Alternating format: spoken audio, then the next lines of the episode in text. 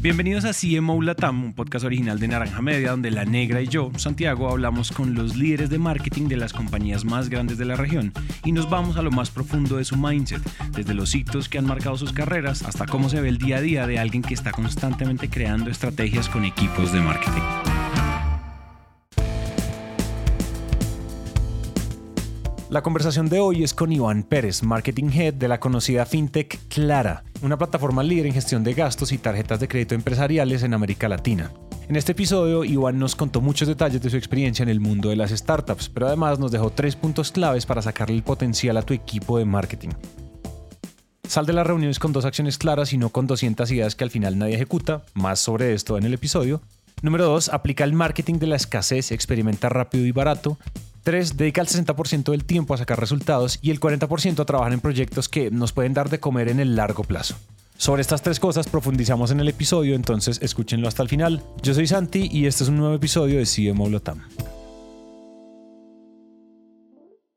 Quería, quería arrancar con algo, quiero gastarme unos minutos eh, porque no quiero dejarte ir sin que hablemos de, de que tú, o sea, tú pasaste por unas compañías impresionantes y creo que, o sea, creo que ahí, ahí, puede haber, ahí puede haber algún tipo de lecciones y me gustaría que antes de que hablemos de tu rol en Clara y, y, todo lo que hablamos ahorita, antes de, de, comenzar a grabar, quiero que me cuentes un poco como esas lecciones como para introducir tu pasado, pero no, hola, eh, me llamo Iván y pasé por Uber, pasé por Yolo y pasé por no sé qué, sino ¿Cuáles fueron esas grandes lecciones que te dejaron, que te, que te dejó cada una de tus experiencias laborales? De pronto algo que, algo que pasó en alguna campaña, alguna estrategia, con algún mentor, con algún ex jefe, con algún Cuenta un poco esas, esas, esas lecciones que todavía siguen como tatuadas en tu modus operandi actual.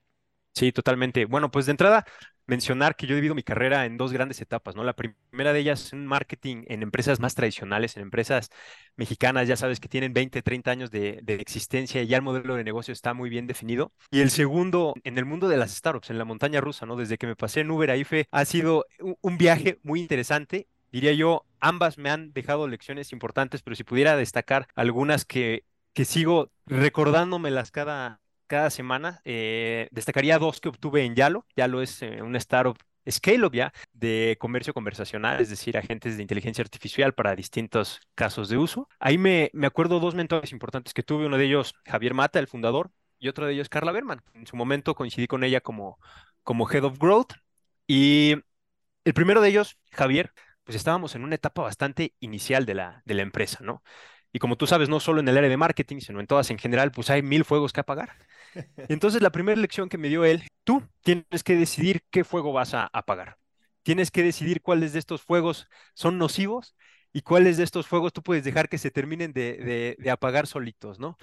Entonces eso me enseñó mucho a nivel priorización, ¿no? Y cada una de las semanas, tú inicias el lunes y ya tienes no sé, 30 mensajes en tu, en tu canal de Slack, hoy hay que mandar esta comunicación, se me ocurrió esta idea, ¿por qué no lanzamos esta campaña?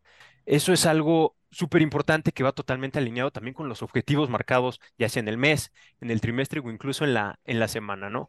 Entonces ya se me quedó muy grabada y sobre todo ahora en la etapa en la que estamos ahora en Clara, en donde hay tanta experimentación, tantas ideas allá afuera, que es fabuloso, pero siempre tienes que tener tu norte muy bien marcado. Y la segunda, Carla Berman, me enseñó muchísimo alrededor de el storytelling que tiene que existir en, en marketing, no solo hacia los clientes, pero también de manera interna, el cómo tú vendes tus proyectos con los diferentes, eh, con las diferentes áreas, llámale un, una directora general en la, en la empresa, con el equipo de ventas. Ella siempre hacía la referencia. Cuando tengamos nuestra reunión semanal de, de avance de proyectos, quiero que marketing sea el más sexy de todos, ¿no? Es el que tiene que eh, tener la capacidad de enamorar de entrada a nuestros propios colaboradores, ¿no? Si no tenemos esa capacidad, pues, ¿cómo vamos allá afuera a lograr hacerlo con el, con el cliente, ¿no? Entonces es lo que se me quedó muy tatuado y como siempre, pues marketing tiene que ser este que emocione dentro de la empresa. Creo que es una de las cosas más apasionantes que existe en esta área, ¿no? Lo que me estaba gustando un poco de, de, lo que estás diciendo es que si no, o sea, la coherencia va desde narrativa hacia adentro y narrativa hacia afuera, storytelling hacia adentro y storytelling hacia afuera. Si ellos no se enamoran y somos nosotros la voz del cliente, lo coherente es que ellos estén enamorados para después todos empujar hacia el mismo lado y no tenemos un montón de incoherencias internas que además son incoherencias. Eso que acabas de decir está súper, súper poderoso. Oye, y además de todo, eh, eh, o sea, ya a nivel tácticas de marketing, algo que me he dado cuenta en, en, las últimas tres startups en las que he trabajado es que un factor clave a nivel generación de demanda es tener tus embajadores dentro de la propia empresa, ¿no? Es muy irónico, ¿no? Muchas veces en marketing pensamos, oye, los influencers, ¿a quién contratamos? Los principales influencers que tienen están dentro de la, de la empresa. Si ellos, ellos y ellas están enamorados, van a salir allá afuera a, a gritar los proyectos en los que están trabajando con bombo y platillo y eso inevitablemente va a generarte tráfico, va a generarte, va a generarte leads, ¿no? 100%, 100%. Y va, va, a generar tráfico, va a generar leads, va a generar referrals. Va, si, tú confías en, si tú confías en Clara, yo confío en Clara. O si, si nosotros somos mil empleados, por ejemplo, y, y, todos somos, no sé, el 90% son fans de la marca y son fans del producto, imagínate qué es lo que va a pasar. O sea, nosotros, por eso ahorita tú dices una cosa, el marketing es labor de todos. Eh, pero sabes algo que yo he identificado, es que si bien esto se da de manera orgánica, pero también recae un poco en las manos de marketing. Es decir, cómo tú como área de marketing ayudas a la empresa a ponerse en modo marketing. Cómo fomentas que existe esta, este mindset de compartir actualizaciones, de salir allá afuera a LinkedIn y, compartir los distintos proyectos o nuevos features en los que se está trabajando en la empresa. Porque no siempre pasa. Yo he tenido algunas otras experiencias en donde realmente ves tú las redes sociales de, de la empresa y hay posteos cada semana, pero ves a sus empleados y muy pocos postean. Si acaso tal vez a lo mejor un par de C-levels y ya está, ¿no? Pero ¿cómo logras que esos mil o esos 300 empleados lo, lo hagan? Bueno, pues creo que todo tiene que ver también con humanizar un poco a las personas que están detrás de los distintos proyectos, ¿no? Eh, destaco, por ejemplo, algunas, algunas historias que hemos, que hemos eh, movido tanto en prensa como en redes sociales acá en Clara. Tenemos una solución para financiamiento de corto plazo que le llamamos Clara Pagos. Los clientes, las empresas que trabajan con la plataforma pueden hacer transferencias eh, a sus proveedores usando su línea de crédito. Pero lo interesante no era eso, lo interesante es también quiénes trabajaron detrás de eso. ¿no? En, este, en esta ocasión, mucho el equipo de producto estaba conformado por mujeres. ¿no? Entonces, nosotros lo que hicimos a nivel marketing fue crear todo un storytelling alrededor de la creación de ese producto y, y las mujeres que estuvieron detrás de ello. ¿no? Entonces, ¿quiénes crees que fueron las primeras embajadoras en hablar de este producto allá afuera? Exactamente, quienes lo, quienes lo construyeron. ¿no? Sentían este orgullo de querer compartirlo tanto con sus amigos, conexiones, ex colegas, etc. Entonces, este tipo de historias que nosotros como marketing tenemos que ir encontrando dentro de, la, dentro de la empresa son las que hacen que las personas se conecten. Pregunta respecto a eso, ¿cuál es el consejo a una empresa, no solo de tecnología, no solo en fintech, sino en general, para que las personas se pongan en modo marketing? Para, oigan, una buena forma de poner a todo el mundo en mood marketing es, primero, que la historia de los que estén involucrados en producto, el ejemplo que acabas de dar, pero ¿qué más, qué más se te ocurre que puede ser bueno? Porque creo que esa puede ser una gran pregunta del cómo. Sí, es una, es una excelente pregunta. La primera de ellas es la que ya mencionamos, encontrando estas historias de las personas que están detrás de la, de la empresa, humanizando un poco eh, los proyectos. La segunda de ellas, un poco cliché, pero básicamente que todos estemos al tanto de los objetivos de generación de demanda que tiene la empresa y que se vea como una labor, sí, marketing siendo el guardián de ella, pero también compartida, ¿no? Que las personas vean que ellos pueden tener un efecto alrededor de esto. Y la tercera, que está estrechamente relacionado con eso, es también proveyendo, a los mecanismos relacionados con poder tú como individuo traer estos posibles clientes a la empresa. Ejemplo, un programa de referencias interno, ¿no? Que es algo que se puede desarrollar de manera sencilla, sobre todo en una industria B2B, si ya cuentas con, un, con una herramienta en donde tú tienes tu link personalizado con tu nombre que compartes con tu amigo, con tu ex colega para que se eh, hagan el sign up en nuestra plataforma, pues es algo que ya tienes en la cabeza y cada que tienes la oportunidad te acuerdas y lo, y lo, y lo ejecutas, ¿no? Entonces yo diría estas tres cuestiones combinadas hacen que se empiece a crear este, este move. Y, y bueno, si pudiera destacar una cuarta relacionada con el punto que hablaba del storytelling y de cómo hacemos que marketing sea sexy, pues emocionar a las personas y compartirles lo que se está trabajando, ¿no? Porque por un lado a lo mejor estás lanzando la campaña más llamativa alrededor de algún feature o lo, o lo que sea, pero solamente las 20 personas que están en el equipo de marketing lo conoces. Hay que socializarlas dentro de la empresa para que las demás personas también se emocionen, ¿no? Oye, quiero que hagamos un salto a algo que me habías contado antes y es, tú me decías algo muy curioso, que creo que es la primera vez que me dicen aquí, es, yo no me considero un experto en nada, pero soy una absoluta máquina de hacer que las cosas sucedan. Y, y, creo que como líderes de marketing, una de las grandes, uno de los grandes retos que tenemos es no caer en el, como en el cliché de la gerencia de los pies sobre el escritorio y delegando todo y hagan, hagan allá, ¿no? Y, y que todos los mis lacayos te encarguen, ¿no? Un poco como esa, el tradicionalismo del, del jefe, ¿no? Ahondemos un poco en qué tiene que hacer un líder de marketing, particularmente en un área de marketing, para hacer que las cosas pasen. Sí, definitivamente. Bueno, creo que es algo que también me ha enseñado mucho el mundo de las, de las startups. Cuando lidias con equipos pequeños, presupuestos a lo mejor no gigantescos, pues te, te, te das a entender que, oye, vamos a tener que tener distintas gorras las cuatro o cinco personas que estamos en el equipo, ¿no? Incluyendo, por supuesto, quienes deben de ser los, los y las primeras, los que sean los líderes del, del equipo, ¿no? Entonces, eso es una, una lección importante que me ha dejado por acá. Ahora, ¿cómo pones, primero, cómo, cómo tú mismo te, convences de estar ahí este, de la mano con la ejecución en el campo de batalla, como lo, como lo digo yo? Y regresamos al ejemplo de hace un par de, de puntos, que es teniendo los objetivos muy claros y siendo el guardián de, de ellos, ¿no? Básicamente tenemos que salir con MVPs, los Minimal Viable Products o campaigns en este, en este caso, ¿no? He detectado que hay veces que uno como marketero le da el parálisis por análisis y dice, ¿sabes qué? Necesito tener el insight de la investigación de, nuestra, de nuestro consumidor de primera clase, necesitamos contratar una agencia que nos haga un research con una muestra de no sé cuántas empresas, eh, nuestros pilares de la marca, necesitamos refinarlos aún más, y en eso pierdes un mes, dos meses. Para mí es, listo, tengamos algo que sea mínimamente viable, salgamos allá afuera, testeemos y que la data nos diga qué camino es el que tenemos que seguir, que seguir recorriendo, ¿no? Oye, eso, no, eso es un muy buen hábito, o sea, eso es un muy buen hábito de hey, sintetizar siguientes pasos, dueños y fechas. Exacto, es lo que te iba a decir. Realmente es algo que suena muy básico, ¿no? Es como, ah, Iván, no estás descubriendo ningún, ningún hilo negro, ¿no? Pero de verdad es increíble la cantidad de reuniones que a veces se tienen en donde simplemente te reuniste una hora o 30 minutos a discutir distintas ideas de todo y hay muy buenas ideas, pero realmente ninguna de ellas acaba siendo ejecutada. Para mí es más valioso tener una reunión en donde te, te enfocas en un solo insight en un solo data point, en algún área de oportunidad que tengas en el, en el funnel y sacar dos accionables para la siguiente semana que tener una planeación de dos días en donde salen 200 ideas y no se termina ejecutando ni una, ¿no? Y creo que ahorita hablábamos como yo, para ejecutar y poder habitualizar, poder, o sea, que sea un hábito este, este, este ritual del que me hablas, tampoco uno puede vivir paralizado para tomar acción.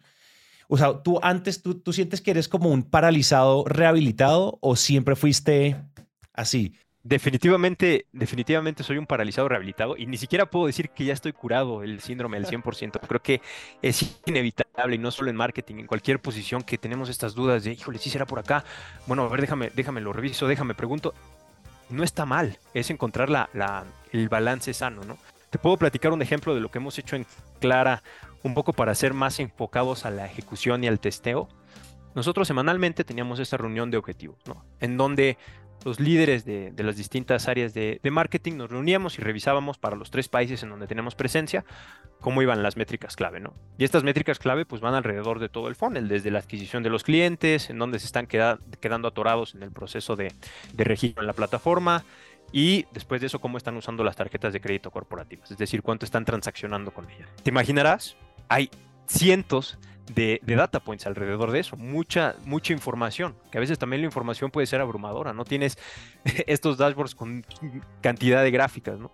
Y eso nos pasaba un poco, eran reuniones en donde estábamos una hora y media, 10 personas sentadas, tirando ideas, de repente hablábamos de, oye, ¿cómo optimizamos el form de nuestro sitio web? Pero a los cinco minutos estábamos hablando de, oye, tenemos que lanzar un comunicado de prensa hablando de los casos de éxito que tenemos en la industria de la manufactura, ¿no? Así de diverso era. Al final, en la reunión, terminábamos pues con las manos vacías, ¿no? Y, eso nos sorprendía un poco de decir, bueno, ¿cómo logramos cambiar un poquito este, este chip? Al final la decisión que tomamos es eliminar esa reunión y mejor eh, agendar estos llamados war rooms o Sí, pues reuniones de guerra enfocadas en los pequeños pedacitos. Es decir, pasamos de lo general a lo específico. En vez de tener una reunión en donde revisamos todos los KPIs de tres países, mejor tenemos una reunión específica en donde vamos a ver el performance de nuestro programa de referidos. Es decir, cómo los clientes nos están trayendo más clientes a través de la funcionalidad que tenemos en la, en la plataforma.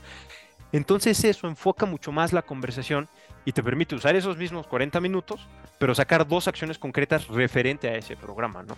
Entonces yo diría que mucho que tiene que ver con la ejecución es la especificidad de lo que estás hablando, ¿no? Y entonces, pero entonces, espérate, cuéntame, estos war rooms, ¿cómo los, cómo los organizaron? Dijeron, vamos a, en vez de tener una reunión de dos horas gigantesca, y después de ahí salen como entregables, pero ustedes nunca se desenfocan y eso son varias reuniones que tú tienes como al mes, a la semana o algo de este estilo, ¿verdad? O cada... Exacto. básicamente la reunión de, de, revisión de objetivos la teníamos una vez a la semana, ¿no? Una hora y media me parece que era la duración. Entonces lo que hicimos fue identificar cuáles son nuestros principales canales de generación de demanda, ¿vale? Y por cada uno de ellos eh, establecimos un, un, war room bisemanal, ¿no? Es decir, en vez de tener reunión de de objetivos em, semanales, en donde somos muy generalistas.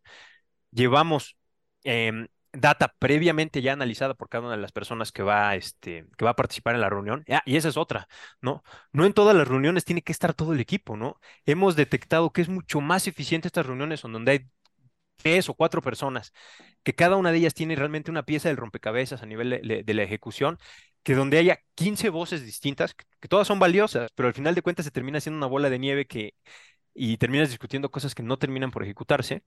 Entonces pasamos a estas reuniones pequeñitas, habiendo analizado data previamente y trayendo ya hipótesis a la, hipótesis a la reunión, ¿no? Es decir, ah, a ver, yo, Iván, identifiqué que eh, se nos están cayendo muchas personas en cuando nuestros clientes tienen que subir su documentación para que les otorguemos una línea de crédito, ¿no? Entonces, bueno, mi hipótesis es que en el, en el viaje automatizado, en el journey automatizado de comunicación que tenemos con ellos, no estamos siendo lo suficientemente claros respecto a qué documentos necesitan. ¿Por qué no hacemos un video que les explique? Entonces, ya eso te da una actividad muy puntual para testear en las siguientes dos semanas, ¿no? Y eso multiplícalo por las dos o tres personas adicionales que participan en la junta, cada una trae dos o tres hipótesis y ya puedes empezar a calendarizar este, este, perdón la redundancia, este calendario de experimentos que quieres hacer. Oye, eh, y, pasando un poco a, experimentos, está, acabas de mencionar experimentos y calendarizar esos experimentos con agenda, con entregables, con responsables. Cuéntame un poco qué ha pasado en, en, esta, como en esta, en la contracción económica un poco, en la contracción de inversión, un montón de cosas donde hablábamos ahorita, nos toca hacer tres veces más resultados con tres veces menos presupuesto. Eh, me contabas que esto no solo te pasa, pues esto le está pasando a otros colegas tuyos, pero cuéntame un poco a qué han llegado, o sea, cuáles son los consejos, las experiencias, las anécdotas, ¿qué ha pasado ahí? O sea, ¿cómo, cómo has cambiado, cómo te has transformado un poco haciendo lo que mencionaste ahorita, marketing de, marketing de escasez? Sí, así, así le puse de, nombre ahorita, se me, se me ocurrió, tal vez ya existe el concepto y me lo estoy robando, pero ha sido una montaña rusa, ¿no? Como bien comentas, creo que Clara no, no es el único, lo he visto con colegas de la, de la industria, pues hace dos, tres años, no me dejas mentir, estábamos en un momento de bonanza, ¿no? De inversiones de allá afuera, eh, la cual si bien todavía existe, tampoco me gusta pintar un panorama negativo, por supuesto que las cosas eh, van a seguir funcionando y sobre todo para las empresas que lo están haciendo bien y tienen sus números, sus unit economics en orden, pero no voy a negar que sí nos dio la tentación del crecimiento eh, brutal, inyectando dólares en diferentes canales, no sé, por ejemplo, anuncios en el aeropuerto, ¿no? billboards en las distintas calles principales de la, de la Ciudad de México. Pero, oye, el costo de eso pues es elevado, ¿no? Y si realmente te lo pones a analizarlo con una lupa, no siempre se genera un, retorno de la inversión, y menos en, una industria B2B. Ahora, cuando pasamos a este escenario de, mayor escasez, ha sido como un péndulo, ¿no? Por un momento estábamos en crecimiento de toda costa, después pasamos a apáguenlo todo, ¿no? Vamos a, a, bajar la inversión, apaguen las campañas de AdWords, bajen los anuncios. Y ahorita estamos en un momento de más sano. Realmente yo he platicado con colegas la semana pasada y es un momento donde me siento mucho más cómodo con lo que estamos haciendo, que es un crecimiento sustentable, ¿no? Básicamente no están apagado todas las campañas, por supuesto que no, la inversión ahí está, pero mucho más medido en los canales que ya teníamos identificado, que son los que nos traen mayores resultados. Y como lo decía la otra vez en una, en una conversación que tuve, eh, si nos equivocamos nos vamos a equivocar barato, ¿no? Que eso creo que es una, es una clave. Estamos más abiertos que nunca a probar con distintos canales, llámale un evento de terceros, llámale un evento propio, llámale, sí, a lo mejor poner un, un, anuncio, un spot en el radio, lanzar una campaña de mailing, etcétera, etcétera, etcétera. Aunque haya invertir, por supuesto, pero de a poco, ¿no?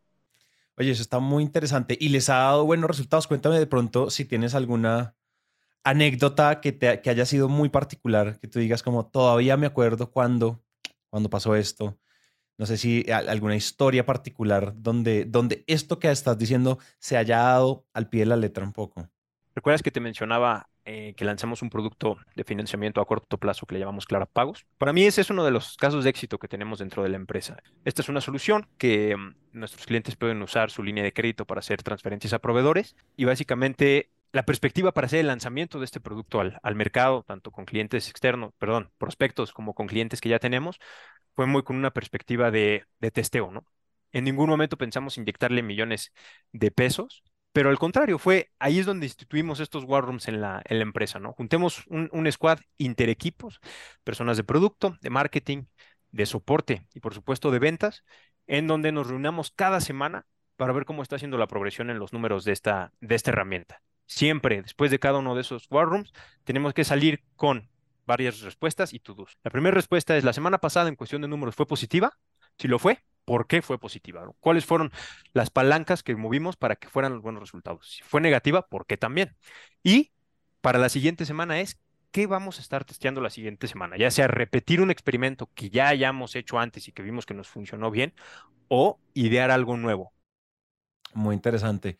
Y sabes que una de las cosas, yo me acuerdo que a nosotros, esa, esa de, bueno, ¿y qué vamos a experimentar la siguiente semana? Es una frase que a nosotros antes nos agobiaba mucho porque sentíamos que uno necesita demasiada velocidad pero cuando tú te quitas de la cabeza que para experimentar no tienes que contratar unos proveedores, contratar una agencia, ir por no sé qué, mandar a hacer esto gigantesco, sino que uno, así uno sea un scale-up que vale 5 mm, billones de dólares, tú puedes hacer experimentos con 500 dólares. Me gustaría que me contaras también la experimentación veloz y, digamos, barata de alguna, de alguna manera, ayuda mucho a que se cierre la brecha entre la estrategia y la ejecución, ¿cierto? Y hablábamos ahorita que una de las cosas, una de las cosas más, más graves de los líderes, o digamos una de las fallas que a veces tienen los líderes de marketing, es que se quedan como en el mundo de las ideas, ¿verdad? ¿Cómo haces tú para mediar como líder, para mediar entre la estrategia y la ejecución y no quedarnos simplemente pintando todo en el tablero y que todo se quede ahí? Creo que no existe la respuesta, no existe la respuesta correcta, perdón, ahí no, no, no hay una fórmula mágica pero creo que tiene mucho que ver con eh, concientizar a todas las personas de un equipo de marketing con cuál es el objetivo, cuál es la celeridad con la que se tiene que dar, pero también sin perder en la vista a, largo plazo, ¿no? Por ejemplo, ahorita nosotros, cada semana tenemos estas reuniones en donde sacamos diferentes ideas de testing para las siguientes semanas, las siguientes dos semanas. Sin embargo, eso no evita que también estemos teniendo otras reuniones u otros proyectos para refinar, llamémosle, no sé, nuestro brand book, ¿no? Oye, ¿a dónde queremos llevar nuestra marca? ¿Cómo lo volvemos menos funcional y más emocional para nuestro, para nuestro buyer persona?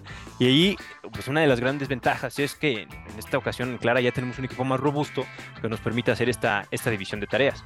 Si son equipos más pequeños, con los cuales también me ha tocado estar ahí eh, en el campo de batalla, pues bueno, es tener esta, esta división de tiempo y esta de nuevo, habilidades de Project Manager para decir, oye, le voy a dedicar el 60% de mi tiempo a sacar el resultado de la semana, el resultado del mes, pero el otro 40 voy a estar construyendo. Yo siempre digo, ¿no?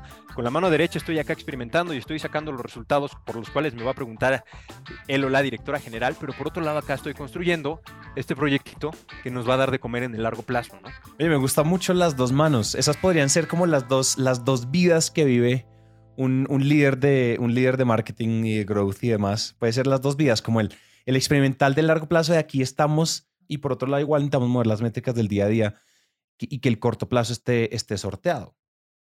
Oye, y ahí es la magia también de tener diferentes perfiles dentro del equipo, ¿no? No todos deben de tener las mismas habilidades dentro del equipo de marketing.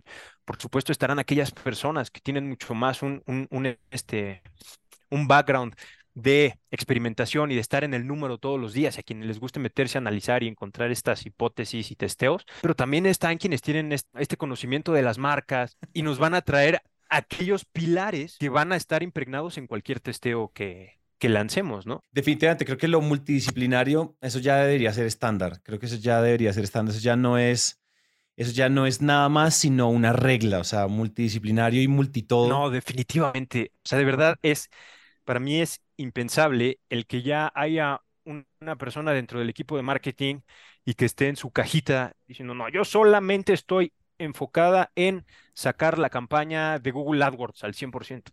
Por supuesto que no, oye, todo tiene un detrás, ¿no? Esta persona que se encarga de ejecutar performance, por supuesto que tiene que estar al tanto de cuáles son los pilares de la marca, cuál es el value prop para poder reflejarlo en esos anuncios. Tiene que estar inmiscuido con el área de diseño para poder testear diferentes tipos de, de anuncios, ¿no? Con copywriters.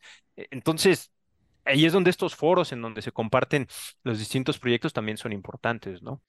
Oye, no me quiero ir, no me quiero ir, Iván, sin preguntarte algo que estaba pensando ahorita, que yo siento que cuando tú hablas, tú dices, yo creo que Iván está en tantas cosas que quiero saber un poco, ayúdame a filtrar algo y es, en este momento, ¿a ti qué te está trasnochando? ¿En México dicen trasnochar también? Sí.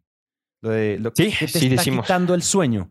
Sí, bueno, primero decir, duermo bien, duermo poco, normalmente trato de despertarme muy temprano. Si me preguntas, ¿tú eres del team dormirse tarde o del team despertarse temprano, 100% el de, el de despertarse temprano.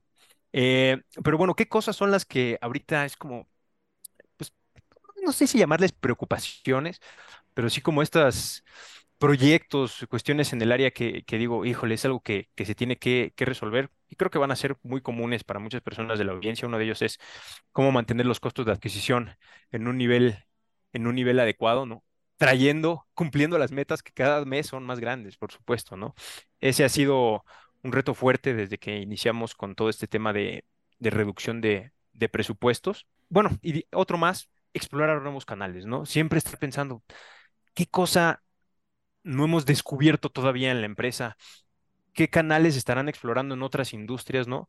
Y cómo podemos testearlos de la, de la manera más rápida posible, ¿no? Creo que a veces Estamos muy enfocados en, en hacer la optimización al 100% de los canales que ya conocemos, lo cual está perfecto. Pero a veces también a lo mejor hay algo que puedes desbloquear de un canal que no habías explorado nunca, ¿no? No sé, llámale radio, podcast, precisamente, este, no lo sé, las posibilidades son infinitas, ¿no? Y de ahí, ¿con cuáles empezar? Bueno, pues ahí está la magia de la priorización, ¿no? Oye, muy interesante lo de, lo de los costos de adquisición y ahorita estábamos hablando con mi co-host, con Daniel, estábamos hablando el otro día, el, como el, el, huracán que se viene con la abolición de las cookies y todo este tema que se está hablando tanto, eh, y sobre todo cuando vamos a pagar por adquirir y cuando hacemos campañas de ese tipo de cosas, ¿eso les preocupa a ustedes o, o que, un poco cómo están ustedes parados en esa situación o cómo lo ven? Creo que antes de que se viniera esta, esta mi crisis de, la, de las cookies, estábamos, estamos muy conscientes de que Paid debe de ser un, pilar, pero en ningún momento debe de convertirse en, el número uno. Simple y sencillamente porque, pues, no es tan fácil escalarlo y al final tienes que inyectar cada vez más, más dinero, los competidores se vuelven más duros también ahí. Entonces, independientemente de fuera suceder o no, lo de las cookies ya de entrada es un canal que hay que tener, diría yo, pero nunca te puedes confiar a que va a ser el único. ¿Y qué estamos haciendo para, para mitigarlo? Pues creo que, de nuevo, no es ningún hilo negro, pero estamos apostándole mucho al tráfico orgánico, y el orgánico también es una cajita negra, ¿no? Porque puede tener muchas palancas para moverlo, ¿no? El awareness de tu marca, la presencia en medios, lo que tus propios eh, colaboradores, empleados están compartiendo. Pero sí hemos tratado de, de diseccionar el canal orgánico e identificar semanalmente qué cosas que hacemos nosotros mueven al canal orgánico. Esto, por supuesto, eh, agregado a toda la parte técnica del canal orgánico, refiriéndome a la de, a la de SEO, ¿no? Que es, bueno, esa empresa que no lo esté haciendo, pues básicamente es un básico, ¿no? Diría, diría yo, ¿no? 100% de acuerdo. Creo que uno no, uno no debería tener nunca una sola, una, una sola, una un solo canal de prospección, un solo canal de adquisición.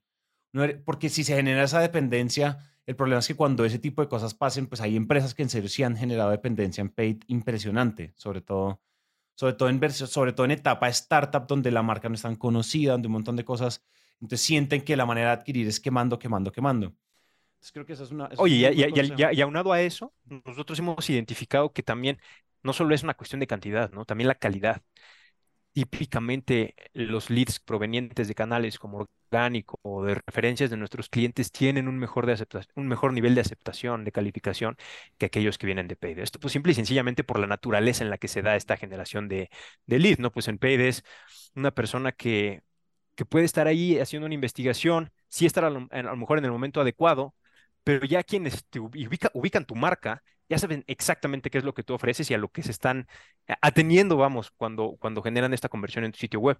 Y ni hablar de los referidos, ¿no? Si estás buscando empresas de cierta característica y ya tienes clientes de esa característica, pues es inevitable que esos clientes, si te traen otro, va a ser muy similar a tu, target, ¿no? Sí, la, la calidad de lo que decíamos ahorita. Cuando tú me refieres y tú ya eres y tú le dices y tú le dices a tu, a tu colega me está yendo súper bien, pasa esto, pasó esto, pasó esto, me encanta esto, me encanta esto. A veces se descachan aquí, pero en realidad no es problema. Entonces terminan siendo otros, o sea, son advocates que tú tienes allá afuera que influencian la compra de otra persona. Oye, para cerrar, no me quiero ir sin preguntarte, ¿cuál podría ser esa, una, una recomendación que le quisieras dejar a todos tus homólogos líderes de marketing del mundo que están escuchando esto? De nuevo, ya somos, ya, ya hay 30 mil 30 muy parecidos a ti allá afuera escuchando. Qué responsabilidad. Sí, como el tío Ben diría, como el tío Ben diría, con una gran audiencia, una gran responsabilidad. Bueno, el tío Ben no lo dijo así, pero algo parecido. Yo creo que mi, mi consejo sería este, hacer que las cosas pasen dentro del equipo. No, bueno, de hecho, resaltaría, no solo dentro del área de marketing, a nivel organización. Muchas veces nosotros tenemos que tener ese rol en mercadotecnia de, bueno, a quién hay que presionar, qué, qué botón hay que picar, a quién hay que, solicitarle que, haga cierta cosa. Nosotros tenemos que tener ese rol y asegurarnos de que las cosas sucedan. Y lo segundo es, eh, más vale salir de una reunión con una sola idea que se va a ejecutar en un periodo ya determinado, a salir con 100 ideas que pueden sonar maravillosas y que ninguna de ellas se va a ejecutar. Así que make shit happen, ese sería mi consejo. Queremos agradecer a Iván por conversar este rato con nosotros y hasta aquí el episodio de hoy. Gracias por escucharnos. Les quiero contar que pueden seguirnos en nuestro Instagram arroba CMOLatam, donde van a encontrar reels con historias, datos curiosos, reflexiones, recomendaciones y los mejores momentos de nuestros CMOs. Y también síganos en nuestras cuentas personales. A mí me encuentran como arroba Santi Calle y también pueden seguir a Dani, alias La Negra, como arroba Daniela Arias guion al piso La con quien permanentemente estamos compartiendo ideas, data, novedades y contenidos de interés para ustedes. Este episodio fue posible gracias al equipo de Naranja Media. La producción de este episodio estuvo a cargo de Oriana Bosa, booking por Catherine Sánchez y diseño de sonido a cargo de Cristian Cerón. Yo soy Santi y nos vemos muy pronto.